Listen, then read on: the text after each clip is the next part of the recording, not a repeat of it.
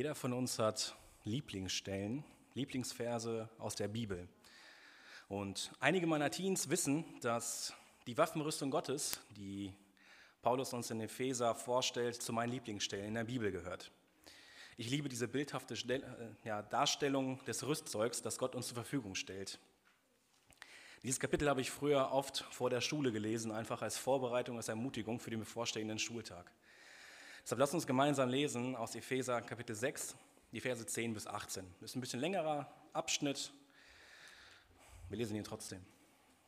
Epheser 6, Verse 10 bis 18.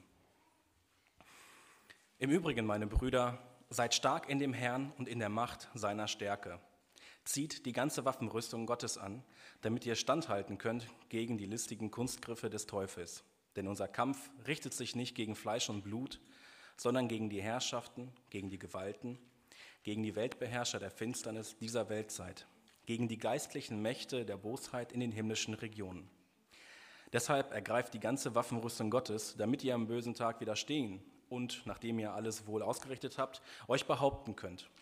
So steht nun fest, eure Lenden umgürtet mit Wahrheit und angetan mit dem Brustpanzer der Gerechtigkeit und die Füße gestiefelt mit der Bereitschaft zum Zeugnis für das Evangelium des Friedens.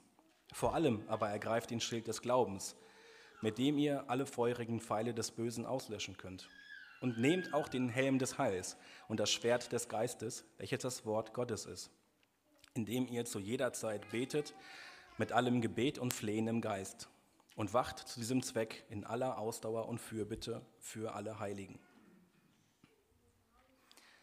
Man könnte zu jedem dieser Verse zehn Minuten referieren. Man könnte zu jedem Teil der Waffenrüstung eine eigene Predigt machen. Und keine Sorge, das werde ich heute hier nicht tun. Ich möchte nämlich einmal kurz zusammenfassen, was wir gelesen haben und auch was Paulus im Epheserbrief generell schreibt, um dann auf zwei Aspekte einzugehen, die mir ganz besonders wichtig geworden sind, die ich für mich neu entdecken durfte. Paulus schreibt im Epheserbrief in den ersten drei Kapiteln, was wir durch die Gnade Gottes empfangen. Wir sind in Christus heilig, und tadellos vor Gott in Liebe. Wir sind zur Sohnschaft berufen, wir haben den Heiligen Geist empfangen und noch vieles mehr. Paulus fügt zudem Segnungen, führt zudem Segnungen auf, die wir als Kind Gottes empfangen. Ähm, Kinder Gottes sind in eine großartige Stellung vor Gott gebracht und reich gesegnet worden.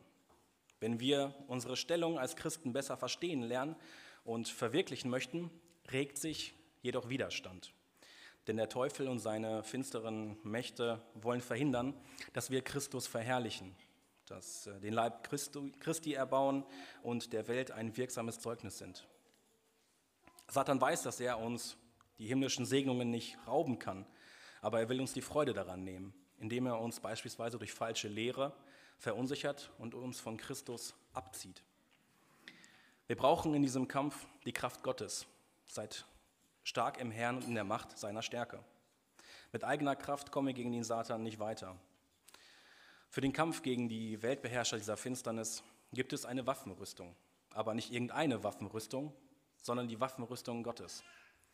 Diese besteht aus dem Gürtel der Wahrheit, dem Brustpanzer der Gerechtigkeit, den Stiefeln der Bereitschaft zur Verkündigung des Evangeliums, dem Schild des Glaubens, dem Helm des Heils und dem Schwert, dem Wort Gottes. Und Paulus wiederholt, dass es wichtig ist, die ganzen Waffenrüstung anzuziehen und nicht einen Teil zu vergessen. Wenn wir nämlich einen Teil vernachlässigen, dann hat der Feind mit seinen perfiden Taktiken ein leichtes Spiel. Und jetzt kommen wir zu den zwei Punkten, die mir ganz besonders wichtig geworden sind. Punkt 1, die eben aufgeführte Waffenrüstung ist nicht vollständig. Es fehlt etwas. Bei dem letzten Teil der Waffenrüstung, die, der oft vernachlässigt wird, verlässt nämlich der Apostel Paulus die Bildersprache und knüpft nicht mehr an der Waffenrüstung des römischen Soldaten an. Er redet hier ganz direkt vom Gebet. Man könnte hier von der Verbindung zur Einsatzzentrale sprechen. Die Verbindung und Abhängigkeit vom Obersten im Himmel ist unerlässlich, sonst stehen wir auf verlorenem Posten da. Das Gebet soll jeden himmlischen Kämpfer umfassend prägen. Es steht geschrieben, er betet zu jeder Zeit. Er betet mit allem Gebet und Flehen im Geist er betet mit aller Ausdauer und er betet für alle Heiligen, wissend, dass er nicht alleine im Kampf steht. Diese Anweisung zum Gebet ist somit ja, ein fester und wichtiger Bestandteil dieser Waffenrüstung. Das Gebet ist die Luft, die wir atmen. Wie der menschliche Körper die Luft einatmet, weil die Luft sich ihren Weg hineinzwängt, so sollte der Gläubige mit einer Einstellung des Gebets leben, bei der die Notwendigkeit, vor Gott zu kommen, sich ihren Weg erzwingt. Versucht einmal, euren Atem anzuhalten. Es ist leicht zu atmen, aber es ist schwer, den Atem anzuhalten. Und so sollte es für den Gläubigen leicht sein, zu beten. Es sollte schwer sein, es nicht zu tun. Punkt 2, der mir wichtig geworden ist, ist die Auswahl und Pflege unserer Waffe. Viele von den Teens und Jugendlichen kennen das Spiel Jugger. Bei dem Spiel geht es darum, den Spielball so oft wie möglich in das gegnerische Tor zu bringen, um einen Punkt für das eigene Team zu er, äh, erzielen. Jede Mannschaft hat einen Läufer und die anderen Mitspieler sind bewaffnet mit äh, gepolsterten Waffen, um die gegnerische Mannschaft an den Punkten zu hindern. Keine Sorge, man verletzt sich dabei in der Regel nicht. Und äh, in der Regel.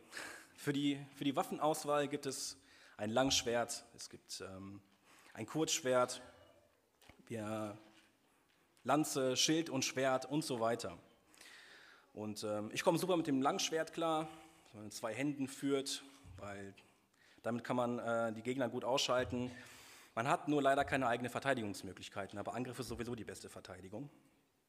Aber in einem echten Kampf würde ich auf Schild und Schwert zurückgreifen, so wie es die Waffenrüstung Gottes hier auch sagt.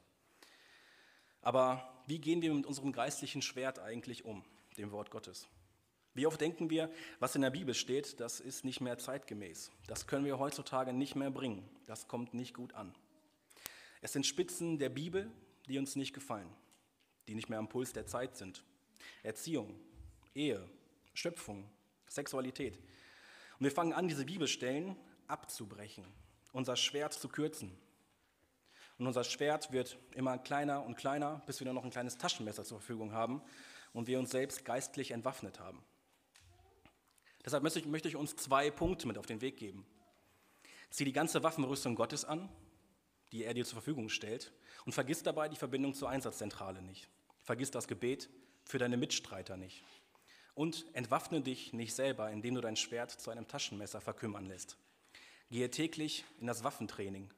Übe dich in deinem Umgang mit dem Schwert, mit dem Wort Gottes und werde ein siegreicher Kämpfer für Gott und sein Evangelium.